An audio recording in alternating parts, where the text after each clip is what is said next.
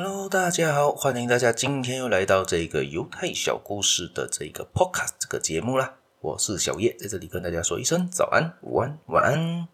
今天要说的呢是勤劳勤勉啦。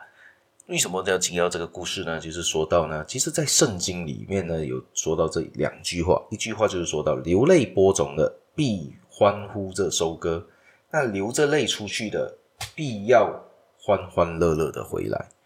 这个就是说到，所有成功背后都要付出的辛苦、不辛劳苦、努力的奋斗，才能得到最快乐、最完美的果实。而在犹太人的塔木德里面，也一句类似的话：懒惰的人就像一堆粪便一样，令人讨厌啊！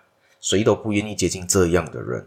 也就是可见啊，在犹太人心目里面呢，懒惰是一个非常非常不好的一个习性，一个习惯。懒惰人注定呢一事无成。成功只属于那些努力工作、努力勤奋的人呐、啊。所以呢，这边的故事是在提到一个寓言故事吧。相传在很久以前，有一位很有智慧的老国王，召集了一群很聪明的臣子，就让他们编着一本跨时代、各个时代的智慧录的一本书，用来流传给他接下去的子孙啊，那生下来的后代呢，可以学到前人的一些知识嘛。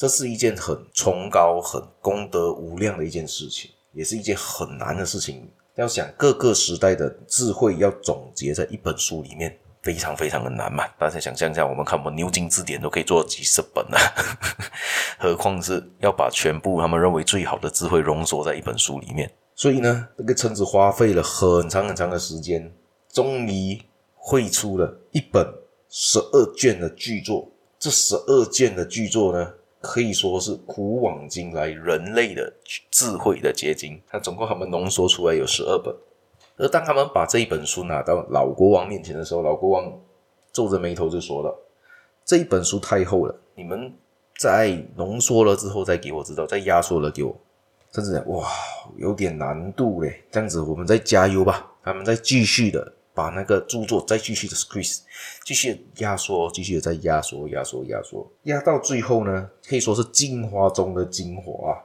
剩下一本。当他们拿这一本书去老国王面前的时候呢，老国王还是摇了摇头，对他们说：“还是太长了，你们再压、再压缩、再再浓缩，再拿到它精华中的精华。我们不需要一本书去跟后世的人来交代这些事情。”而这些臣子呢？又继续一个经过一场很长很长的时间，继续辛苦努力的一卷书压到最后边一个章节一个 chapter，老国王还是觉得太长了，他们继续的压缩变成最后的一面。老国王说还是太长了，这个时候我觉得有点老国王就有点无理取闹了，反正继续的，但是国王的话我没有办法反对嘛，哈继续只可以继续做，继续浓缩浓缩到最后的话呢，只变成一段一句，最后只剩下了一句话，那一句话是什么呢？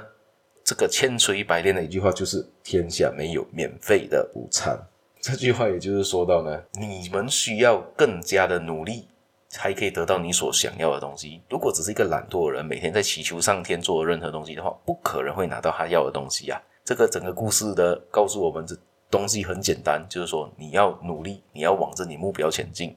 懒惰的人永远达不到你要去的地方。比如说今天就是讲，今天可能就你只是走出一步。你就踏到出了门外，而你这一步永远踏不出去的话，你永远都还在屋内啊，你根本出不去啊！不知道大家是一个勤劳的人，还是一个懒惰的人呢？如果你是一个觉得自己是一个懒惰的人，你可能要改变一下自己的习性，加强在你的优点的部分，勤劳一些，可能你会得到意想不到的结果。我们今天故事也就分享到这边。